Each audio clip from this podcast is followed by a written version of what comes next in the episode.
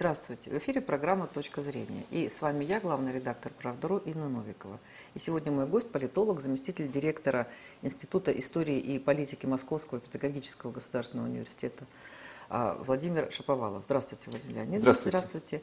Да, и первый вопрос у меня будет по поводу, а, ну, у нас ситуация с Украиной всегда такая сложная, развивающаяся, да, скручивающаяся, и потом опять новые какие-то витки интриги. Но вот сейчас Украина активно а, э, ожидает э, войны с Россией. То есть уже э, украинская разведка сообщила, что нападение будет в январе-феврале. А уже США по этому поводу высказалась, уже Европа сообщила, что она не даст в обиду. Значит, там, причем некоторые там всякие разные жесткие такие даже заявления по обыкновению. Там, особенно усердствуют женщины, кстати, там политики и руководители каких-то силовых э, министерств и ведомств в Европе. Вот что происходит вообще с Украиной? У них вот закончились э, не знаю, у них скоро выборы, у них закончились э, страсти, у них вот, вот с чем связана-то вот такая вот история, что это же будет очевидно, что январь очень близко. И февраль-то, да, в общем, да, тоже да. близко. И действительно охватывает некоторая даже истерия украинские Э, украинских чиновников и военных, например, сбили собственный беспилотник э, под Одессой. Да, да, да. За, за кучу денег. Да, и э, приняв его за российский, при том, что российских границ рядом с Одессой нет. В общем-то, эта территория достаточно далеко, естественно, от российских границ. Это какой должна быть вот эта вот паническая идея того, что Россия нападет на Украину, которая входит в сознание э, украинских военных, что они, приняв, э, приняли свой беспилотник не на, где-то на границе с Россией, а, в общем-то, далеко от границы и сбили. Но если э, обращаться к данной теме, то здесь есть несколько, несколько составляющих. Первое. Мы не должны воспринимать Украину и все, что транслируют украинские лидеры в качестве, так сказать, самостоятельных текстов.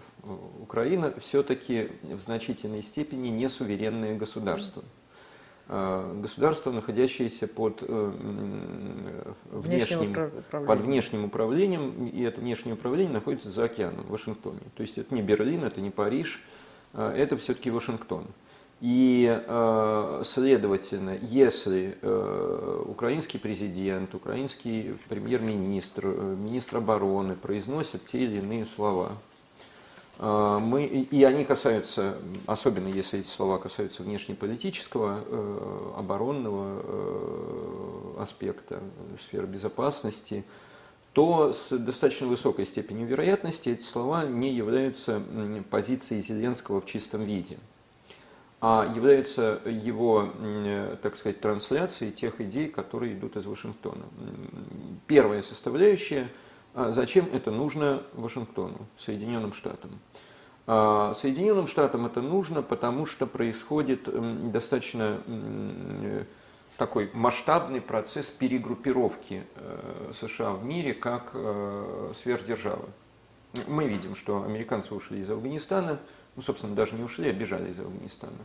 Менее э, заметны, но тем не менее э, также процесс, который идут в других странах Ближнего и Среднего Востока, то есть Соединенные Штаты, э, постепенно теряя статус сверхдержавы, вынуждены где-то терять какие-то территории, уходить с этих позиций. А что это означает? И, по сути, сосредотачивать э, свои силы и ресурсы на самых важных направлениях. А таким направлением, например, является Тайвань, э, борьба с Китаем.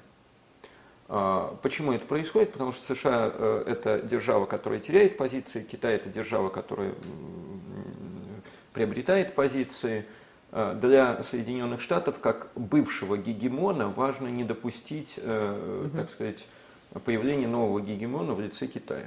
И важно сохранить за собой позицию царя горы. Поэтому они концентрируют свои силы. Так, кстати, было с Британской империей на рубеже 19-20 веков. То же самое происходит сейчас и с Соединенными Штатами. А какое место Украина занимает в, этом, в этой перегруппировке. Вот это очень интересно. Угу.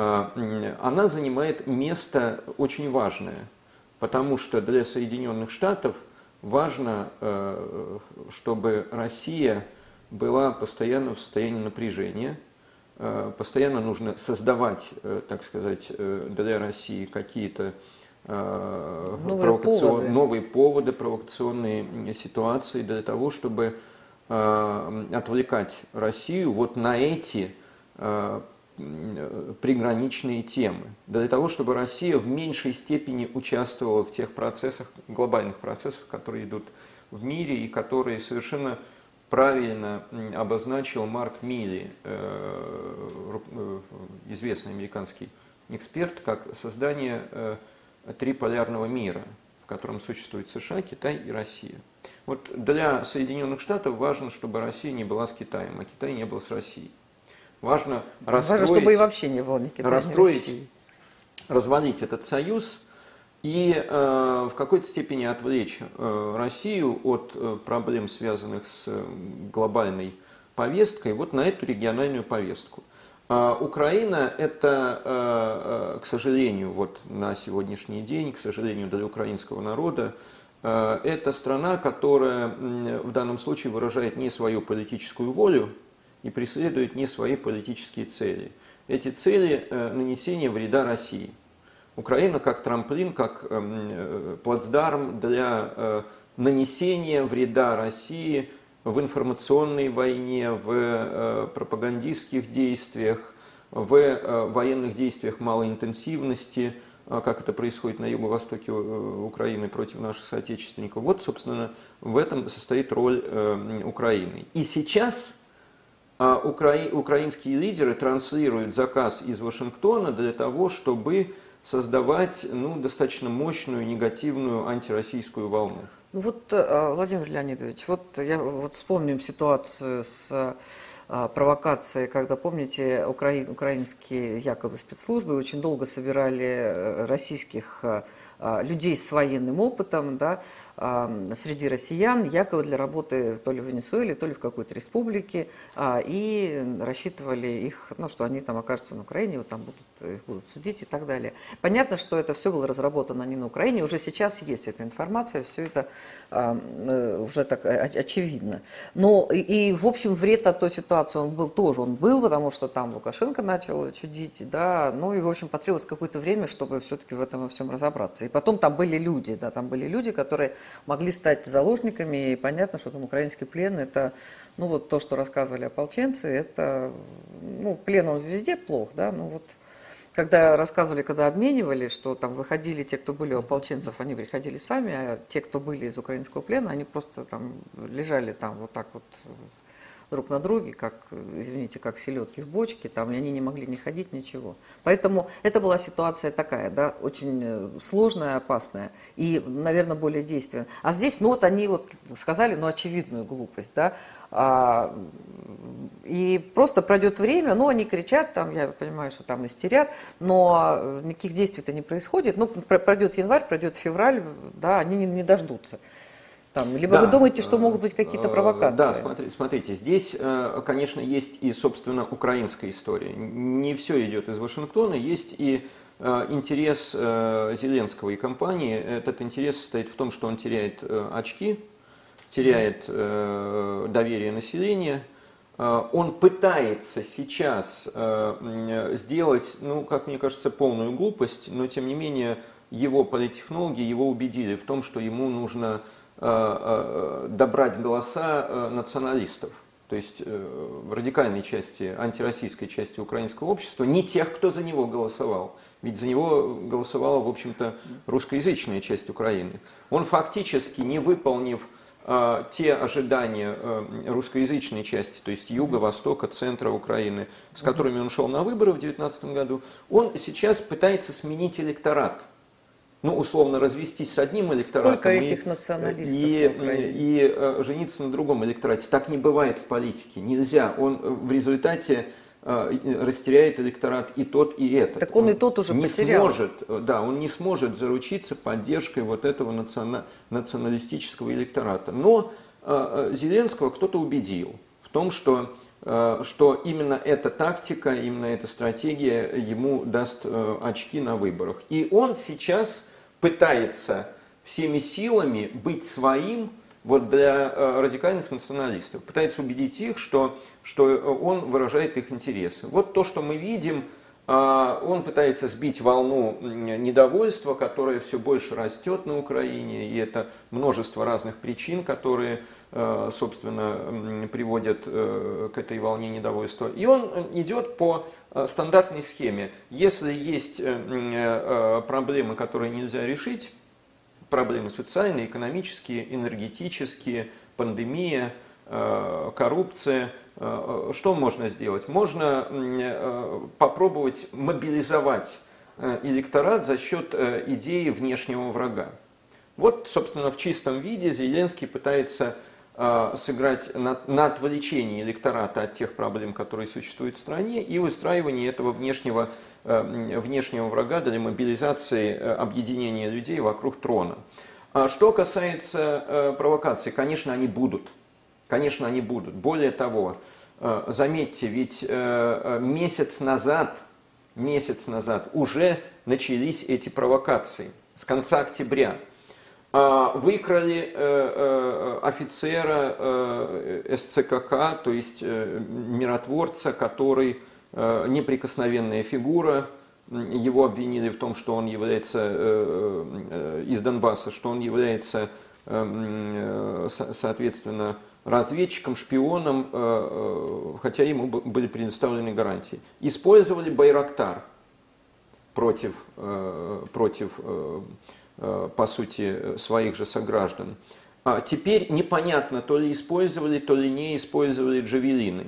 Еще одно Э, так сказать, оружие, которое находится на, э, на, э, у вооруженных сил Украины и Соединенных Штатов. Стало находиться с последних Да, то есть времен, вот мы да. видим, это же все вот ряд этих провокаций. Дальше больше. Очевидно, что к январю будут, еще, будет еще ряд очень серьезных провокаций. Кстати, не удивлюсь, если эти провокации будут сопровождаться какой-то работой спецслужб, Э, э, на Донбассе или в России, и будет попытка еще кого-то выкрасть. Вообще вот эта вот тема, э, связанная с тем, что с, неудач, с неудачной попыткой, прошлогодней попыткой захвата 32 россиян и одного гражданина Белоруссии, это же ведь вопиющий случай. По сути, речь идет о том, о государственном терроризме, о том, ну, что это одно, не единственный случай государственного терроризма. Конечно, одно государство пытается захватить граждан другого государства на территории третьего государства. Это чудовищный случай государственного терроризма. И э, я вот, э, честно говоря, не совсем понимаю, почему э, никто в мире, ну я вернее понимаю, почему никто в мире не обращает на это внимание, в западном мире, а, потому что, а, а, собственно, они же и стоят за этим случаем государственного терроризма, вопиющим случаем государственного терроризма, который мы наблюдаем. Давайте представим себе на минутку, что 30, 32 гражданина Соединенных Штатов, какая-то третья, вторая страна собирается выкрасть на территории третьей страны. И ну, такое было? бывало, но не в таких масштабах, mm-hmm. редко, но было, что там, там даже послу США там, в, не знаю, в Бенгази, не помню. Мне, там, да, мне, там э, были ситуации, но... Естественно, было убийство посла э, США в Бенгази, был да. захват э, американского посольства в Иране в 1979 был расстрел Э, захват американской спортивной команды, э, израильской спортивной команды, прошу прощения, в Мюнхене, не, не американской. Вот эти э, такие очень известные случаи государственного терроризма, фактически вот то, что пытались сделать украинцы, скорее всего, с подачи тех же самых американцев в отношении российских граждан, это из этого же ряда.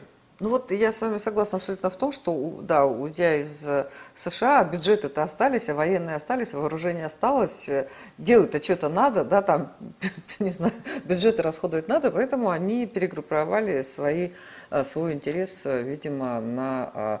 Ну, вот сейчас там на России, но на самом деле и Китаю тоже тут, в общем, немножко там достается, потому что сейчас Байден решил провести такую конференцию, значит, за, за демократию в мире. Сейчас это найду, значит, бумажки. Вот.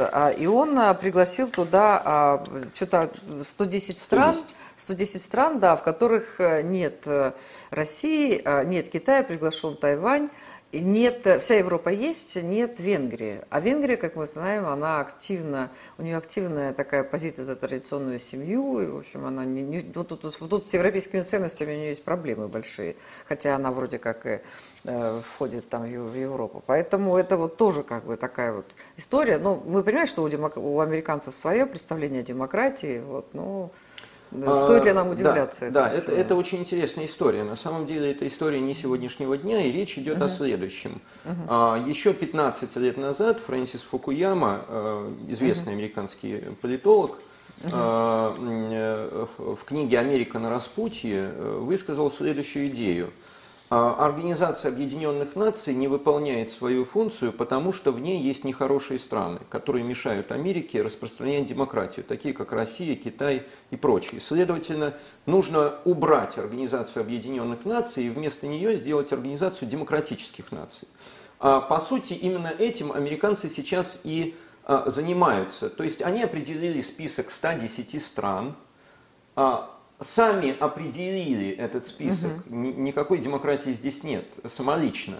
Определили, что именно эти страны являются демократиями, с какой стати, по какой причине именно эти страны. Например, Кения демократия, а Танзания нет – вот как это можно, с какой э, стати одна африканская страна является демократией, соседняя нет, хотя с формальной точки зрения... А там в какой там стране это там э, каннибал там сидел долго? А, там то ли Уругвай, то ли... Это, э, нет, это э, был Бакаса. Но дело, Но он, де, он дело даже не в этом. Вот есть совершенно непонятные критерии. Среди этих 110 стран две страны, не признанные мировым сообществом, Косово и Тайвань этих стран не существует. Это самопровозглашенные а в Косово тоже великая, да, в Косово тоже а, Среди этих стран есть Ирак, который, конечно, формально существует, но он оккупирован американцами. А, была бы, был бы и Афганистан, если бы а, в Афганистане американская демократия не закончилась три месяца назад, внезапно. Конечно, в этом случае Афганистан угу. тоже бы попал в состав этих 110 стран демократии. А по какой причине Венгрия не демократия, а соседняя Польша демократия, например. А в Польше, У кстати, тоже. В Евросоюза большие претензии в этой связи и к Польше, и к Венгрии. Да, а, а Польша у Польши тоже. и Венгрии большой союз. Но ну, Польша очень старается на да, антироссийском да. фланге, вот, э, понимаете? В связи с чем одна страна демократия, другая не демократия. Потому, не, не совсем потому, потому что свои э, семейные ценности а, Польша компенсирует э, ну, реально очень активными действиями там, на, на антироссийском а Венгрии нет, а Венгрии да. нет. То есть, иными словами, есть э, одна страна, которая э, почему-то э, пришла к мысли о том, что она не просто демократия, а она должна определять, кто является демократией. И определила список из 110 стран. Это означает, что остальные страны априори демократиями не являются. А, при том, что э, еще, в общем-то, большой вопрос, являются ли демократией сами Соединенные Штаты, которые решили таким образом э, э, создать этот список. То есть о чем идет речь? Американцы самозванцы, которые присвоили себе право определять, кто является демократией, кто не является демократией, создали этот список из своих союзников, друзей и сателлитов, объявили все это демократическим лагерем, все остальные страны э, автоматически стали плохими, не демократиями. Вот таки, таким образом, по сути, мир разделен на две части. В свое время, в период холодной войны, Советский Союз обвиняли в том, что мы железный занавес опустили над Европой. Помните э, знаменитые слова Черчилля? А что над Европой? Что мы, э, что мы отгородились От Берлинской стеной, что мы создали концлагерь вот на этой территории, закрыв ее от э, другой части мира, что мы разделили мир на две части. Вот это разделительная линия. Так вот, сейчас мы видим обратную ситуацию. Не мы делим мир на какие-то отсеки, а американцы делят мир на э, две части и заявляют, вот это, э, эти страны с нами, это хорошие страны, давайте мы э, будем называть их демократиями, потому что они нам нравятся. А вот эти страны, которые находятся рядышком, и в которых, э, в общем-то, mm-hmm. с формальной точки зрения и с фактической точки зрения Э, мало чем политический режим отличается, они будут не демократиями. Они плохие страны. Давайте мы их отсечем. Э, это стратегия постепенного расшатывания и ликвидации единого мирового пространства в рамках Организации Объединенных Наций. Вот, по сути, такая дальняя стратегия этой идеи. Знаете, я вот думаю, что да, я с вами согласна, да, с другой стороны, ну вот у нас вот много разных рейтингов, да, есть там рейтинги губернаторов, есть рейтинги, рейтинги там э, красавиц, там огромное количество, да, там много всяких разных, э, ну вот мы смотрим, э, насколько авторитетный этот рейтинг, настолько э, там менее авторитетный или более другой рейтинг, да, и поэтому каждый может любые рейтинги создавать. Вопрос просто в том, что вот они там придумали вот эту вот историю себе, да, ну, как бы считается, что, да, в, США как находится а, масса международных организаций, да, и ООН, и, в общем, из-за этого тоже там проблемы, что они считают, кого пускать, кого не пускать. Но, тем не менее, наверное, нам тоже есть смысл делать нечто подобное и создавать свои рейтинги. То есть должны быть какие-то, не знаю, Китай. На самом деле, вот видите, говорит, мы напомнили, да, что мы отделились там этим там железный занавес, отделились Берлинской стеной, а планета это не Евразия, понимаете, планета это вообще, там сколько у нас там, шесть материков, да, это и Австралия, это и, это и Южная Америка, и Африка, и Северная Америка, и Антарктида, ну, в Антарктиде там пингвины, но все равно. Вот. А, то есть э, мир-то он гораздо более разнообразен, и, наверное, а, не знаю, я, я понимаю, что у нас, наверное, сейчас нет сил на то, чтобы заниматься вот этими всеми там рейтингами, но, но видимо, все-таки это очень важная вещь. Очень важная вещь, на которую, может быть, нам стоило бы обратить внимание.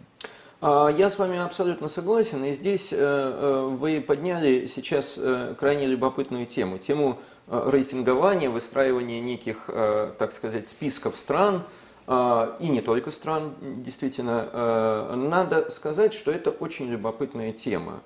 Зачастую мы э, э, читаем те или иные рейтинги, ранжирование стран в новостной ленте, принимая все это за чистую монету, некая международная организация, Transparency International, например, международная там, да. прозрачность, рейтинг восприятия коррупции делает. Там Хотя это вообще вот рейтинг восприятия коррупции ни о чем. делают рейтинги вузов, там, университетов, есть рейтинг демократии, рейтинг свободы, Freedom House – Э, известная. А обыватель в любой стране, и в России, и в Америке, и в Европе, прочитав этот рейтинг, э, примет это все за чистую монету. Естественно, потому что э, обычный гражданин не знает, как варится это варево и что оно собой представляет. Ни один и из, как из, делаются эти рейтинги. Да, ни один из этих рейтингов не является объективным. А, ни одна из этих международных структур не является международной. Она управляется из единого центра. И если э, мы, например, возьмем Freedom House, Дом свободы, так называемая организация, которая создана и первым директором, который был э, бывший директор ЦРУ, э, организация, которая делит мир на три части. Свободные страны, частично свободные страны и совсем не свободные страны. Россия, конечно, это совсем несвободная страна с точки зрения э, вот этой ЦРУшной конторы, которая заявляет о том, что она а такая Сомали, там, э, международная организация, которая э, должна определять степень свободы. Но это же просто элемент пропаганды элемент информационной войны. То же самое Transparency International, которая определяет уровень коррупции, зашкаливающий уровень коррупции в нашей стране на уровне там каких-то Э, э, самых отсталых стран, при том, что э, какова методика этого рейтинга, составления этого рейтинга? Это опрос некоторой части американских бизнесменов. И, ну, там совсем ограниченного числа людей, бизнесменов, может быть, из каких-то других стран, которые определяют почему-то, что в качестве экспертов, что вот эта страна является коррупционной. В этом смысле, конечно, для России – важна контрпропаганда. важно формирование объективной картины о реальном месте российской науки, образования, культуры, политической системы и так далее. Это действительно очень важная и большая и серьезная задача. У нас есть исследовательские проекты, которые позволяют, так сказать, правильно, адекватно, объективно Э, осуществить расстановку и показать действительно, насколько а, наша э, американская демократия является демократией, а наша э, также является ли демократией наша страна или нет. Вот в этом смысле эти исследования есть уже на сегодняшний день. Просто в силу того, что все последние десятилетия доминируют, в информационном пространстве Соединенные Штаты – а, мы не э, можем, э, так сказать, э, эту точку зрения в равной перебить вот этот вот огромный мутный вал пропаганды, который идет от Соединенных Штатов и который, в общем-то, постоянно накапливается, увеличивается, усиливается. Что там за рейтинг университетов? Почему там одни американские вузы? Ну это же, это же несерьезно, это, это не соответствует реальности. Почему э, Россия не свободная страна? Почему она оказалась вот в этой третьей корзине? Ну, потому что таким э, э, видит мир, таким видит мир Соединенные Штаты. И возвращаясь к теме саммита демократии, вот я, например, не готов отказаться от демократии в России и заявить, что Россия не демократия. С какой стати мы должны вот эту монополию на определение, кто является демократией, а кто не является демократией, отдавать э, Вашингтону. Они решили, что они, э, что они будут определять, э, кто является демократическим государством, кто нет. Никаких иных обстоятельств нет. Госдепартамент Соединенных Штатов выдает ярлык вы демократия, вы не демократия. Ну, это же смешно. Ну, это смешно. Там, они, они все что угодно могут делать, да, но мы живем так, как мы считаем нужным. И, в общем, а, слава богу, у нас тоже были, к сожалению, времена, когда нам писали Конституцию а, люди из Госдепартамента, но сейчас все-таки а, мы а, тоже там есть у нас большие проблемы, да, и с там с нашим и Центробанком, и с валютным фондом, и с экономическим блоком, и с разговорами о том, насколько мы, вот, вот эта вся политика там э, независимая. Но мы нельзя же жить э, в обществе и быть от него свободным, то есть мы тоже вынуждены там на много всего, на многое обращать внимание. Ну вот э, тем не менее, тем не менее, сейчас, наверное, не сравнить с 90-ми годами, хотя время очень-очень сложное. Еще такая тема, опять же, по поводу США. Значит, конгрессмены США, то есть нас же все время обвиняют, что мы вот, вот, вот все, что в мире происходит, вот там в Чехии, да, в Болгарии, там что-то там, дверь сломали там в сарае, там опять там Россия виновата, там что-то, не дай бог, взорвалось, там опять. И вот уже универсальная такая, значит, отмазка, да, что тут, тут была Россия, тут, тут была Россия. Вот. И сейчас а, при этом нас обвиняют во вмешательстве в внутренние дела. Даже если кто-то там где-то у нас в социальных сетях написал, это уже вмешательство. Да, а, что пишут они, что делают они, и сколько их а, у нас там есть, э, ну вот только там Rush Today, да, а, и это плохо, что у нас только э, единственная, значит, организация, которая там как-то наши интересы представляет, и то на а, иностранных версиях там работают люди, которые не всегда представляют нашу там точку зрения, а у них есть на русском языке, там, ну, на самом деле и BBC на русском языке, да, и Голос Америки тоже есть, Радио Свобода, то есть, в принципе, их точка зрения представлена достаточно широко. Вот, и вот сейчас конгрессмены США, значит, они призвали, предлагают не признавать а Владимира Путина президентом, если он решит баллотироваться на новый срок в 2024 году. Ну вот после э, всех этих обнулений, после поправок, э, э, да, новая конституция, эти поправки позволяют ему идти уже там на, на 5 на 6 срок. Ну, а мне эта ситуация кажется неправильной, но вот тем не менее это наши дела, да, это наши там проблемы, это вот то, в чем мы живем и те решения, которые мы принимаем, правильно или неправильно.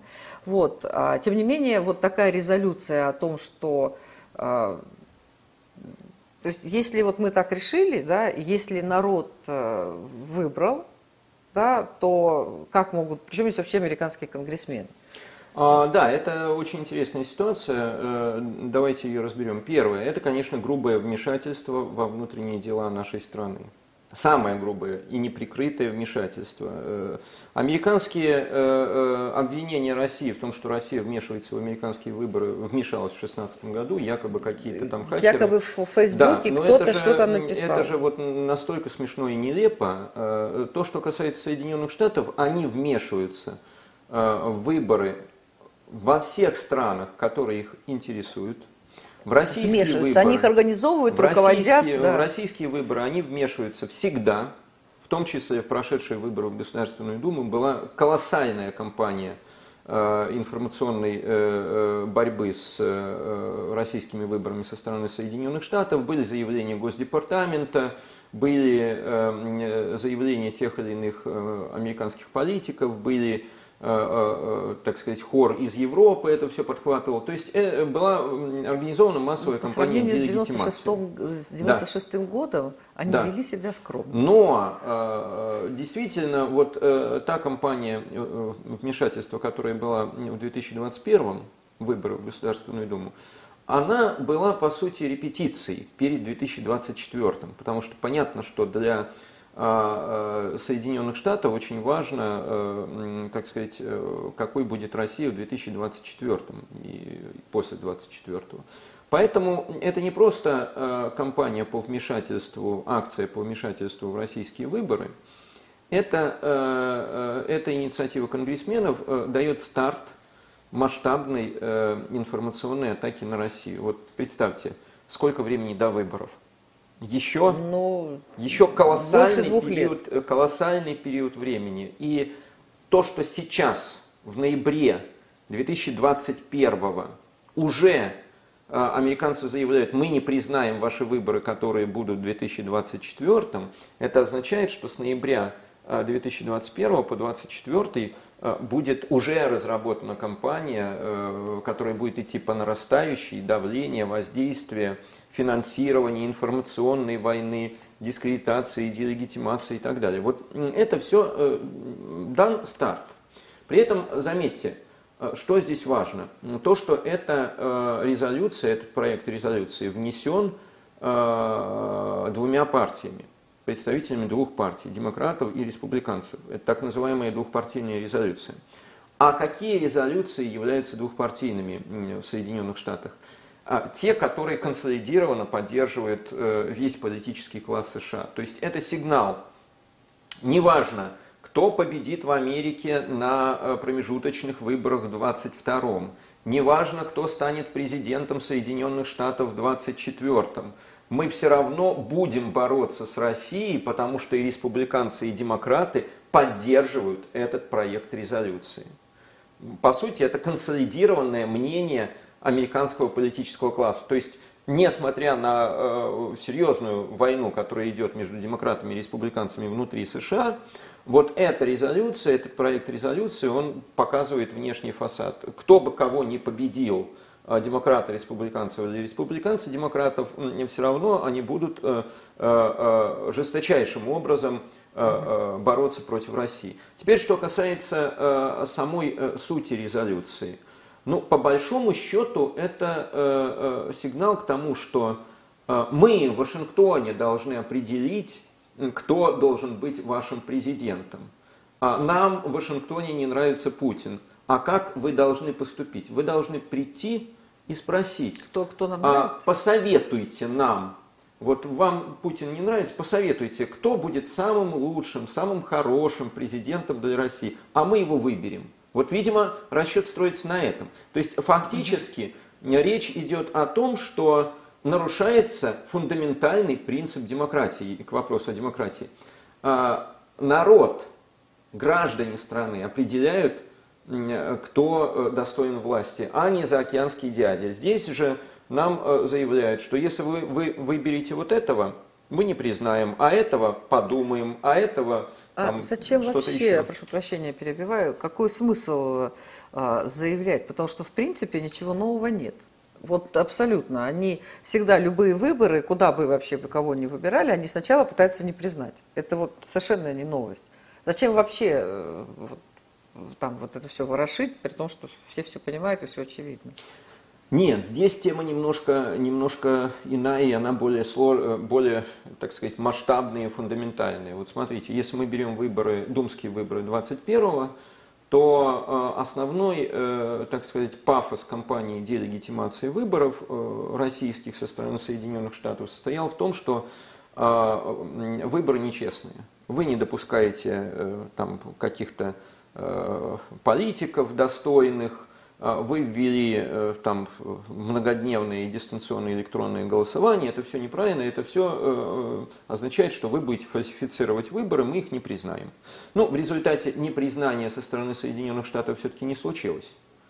Непризнание не случилось. Они, э, но не, не стали, решили. Не стали да, идти вот на такую крайнюю меру, но кампания информационная против России, которая шла в период думской Э, избирательной кампании, она э, сводилась именно к этому. А здесь речь не идет о том, что какие-то политики не допущены к президентским выборам, что какие-то нарушения будут на выборах, потому что выборы еще не скоро, и мы вообще не знаем, кто в них будет участвовать, кто будет баллотироваться, и э, более того, очевидно, сами кандидаты будущие не знают, будут они баллотироваться или нет, какой они сделают выбор – Э, еще не определено, кто в них будет участвовать, тем, э, тем не менее э, американские конгрессмены заявляют, что мы уже выборы, эти выборы не признаем. То есть априори это фундаментальное отличие состоит в том, что тут речь не идет о каких-то нарушениях, якобы, которые будут иметь место или которые уже имели место в избирательном процессе.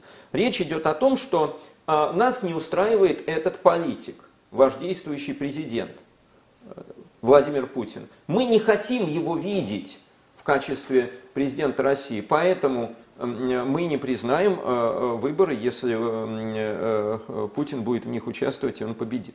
Вот о чем идет речь. То есть фактически это совершенно другая история. Это такая масштабная информационная война против России. На что это направлено? Направлено это, конечно, на то, чтобы создать ситуацию, идентичную э, там, цветной революции в той или иной стране. Мы наблюдаем э, примеры украинского Майдана, мы наблюдаем примеры неудавшиеся, но тем не менее э, попытки цветной революции в Белоруссии. Что там было, Лукашенко не признали. Американцы признали Тихановскую. Ну... А что было в Венесуэле? Вот вам президент Гуайдо, который в выборах не участвовал, но мы считаем, что он президент Э, Венесуэлы, поэтому будьте э, добры, вот, э, соответственно, молитесь на этого человека. Поэтому не, не удивлюсь, если, так сказать, в период до президентских выборов в России будет еще несколько таких провокаций, несколько атак, и будет постепенно формироваться предприниматься попытки организовать ту или иную политическую Э, заваруху э, в России наподобие э, белорусского сценария или украинского сценария. То есть организовать подобие цветной революции, подобие Майдана. Конечно, ничего, я абсолютно уверен в этом, ничего подобного не случится, но на это будут сейчас закладываться бюджеты, писаться сценарии, выделяться, выделяться гранты. гранты да. да, и, конечно, будет идти э, масштабнейшая информационная кампания по делегитимации всей политической системы э, России. Ведь фактически о чем идет речь? Это не просто э, заявление против действующего президента, это заявление против Российской Конституции, принятой народом. Ведь Э, фактически речь идет о том в этом проекте резолюции, что вы не имели права и неправильно приняли, и не имели права принимать эти поправки в Конституцию. Фактически идет речь не, даже не столько о непризнании будущих выборов, сколько о непризнании текста действующей Конституции России. Вот что очень важно. А это означает, что э, фактически речь идет о делегитимации России как Э, суверенного государства, потому что Конституция – это основа политической системы страны. Ну, на самом деле, я вот вижу в этом просто... а, Мы к этому привыкли, но это огромное хамство, которое уже не, совершенно не считают нужным как-то там скрывать, прикрывать, потому что я не представляю, чтобы кто-то из э, там, наших сенаторов, депутатов, э, уж там кто-то из, ну, там, из администрации, там, президента говорил о том, что нам нравится тот или другой. Мы никогда в жизни не позволяли себе ни, ни- ни по какому поводу никаких э, вот э, никаких комментариев. Хотя очевидно было, ну, э, по поводу Хиллари Клинтон, что она откровенно там антироссийская, да, там такая. И, э, ну, считалось, что у нас там симпатии на стороне Трампа, хотя, в общем, в итоге все, все было очень сложно, пока он был президентом. И сейчас какие-то вопросы даже решаются проще. Вот, но тем не менее это даже не только у нас, да, а вообще это есть некие, ну там нельзя сказать этикет, да, но некие какие-то принятые вещи, нельзя давить на политиков, нельзя там, вот то, что Зеленский там истерит, там что-то выпрашивает, так делать нельзя. Вот как бы, если ты приезжаешь, если ты ведешь какие-то международные переговоры, предполагается, что уже их готовили специально обученные люди, и ты понимаешь, что можно говорить, что нельзя говорить. То есть вот они, э, они же не только в отношении России такие вещи делают, в отношении всех, и все это терпят, и все считают, что это норма. И, и никто не говорит, что там, ребята, э, идите поучитесь воспитанию.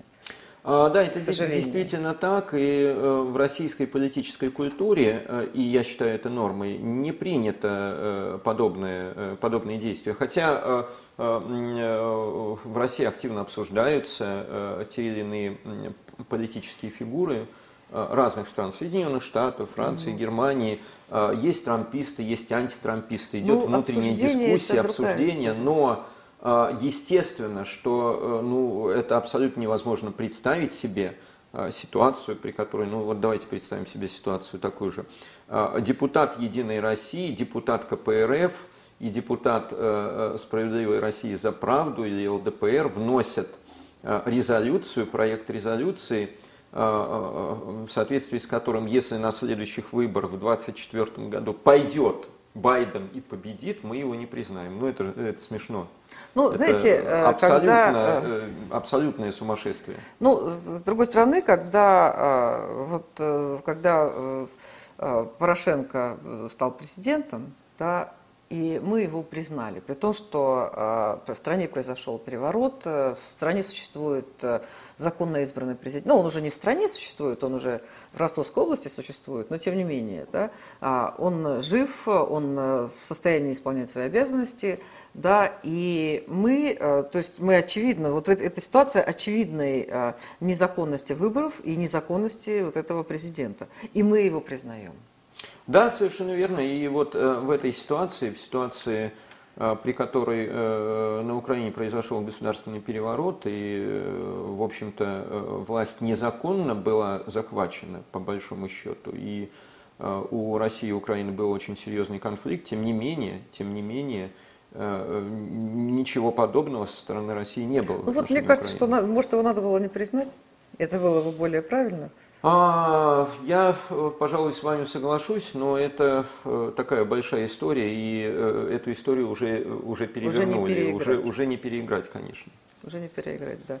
Спасибо вам большое. Это была программа «Точка зрения» и наш гость, политолог, заместитель директора Института истории и политики Московского педагогического государственного университета Владимир Шаповалов. Спасибо, Владимир Леонидович. Всего доброго.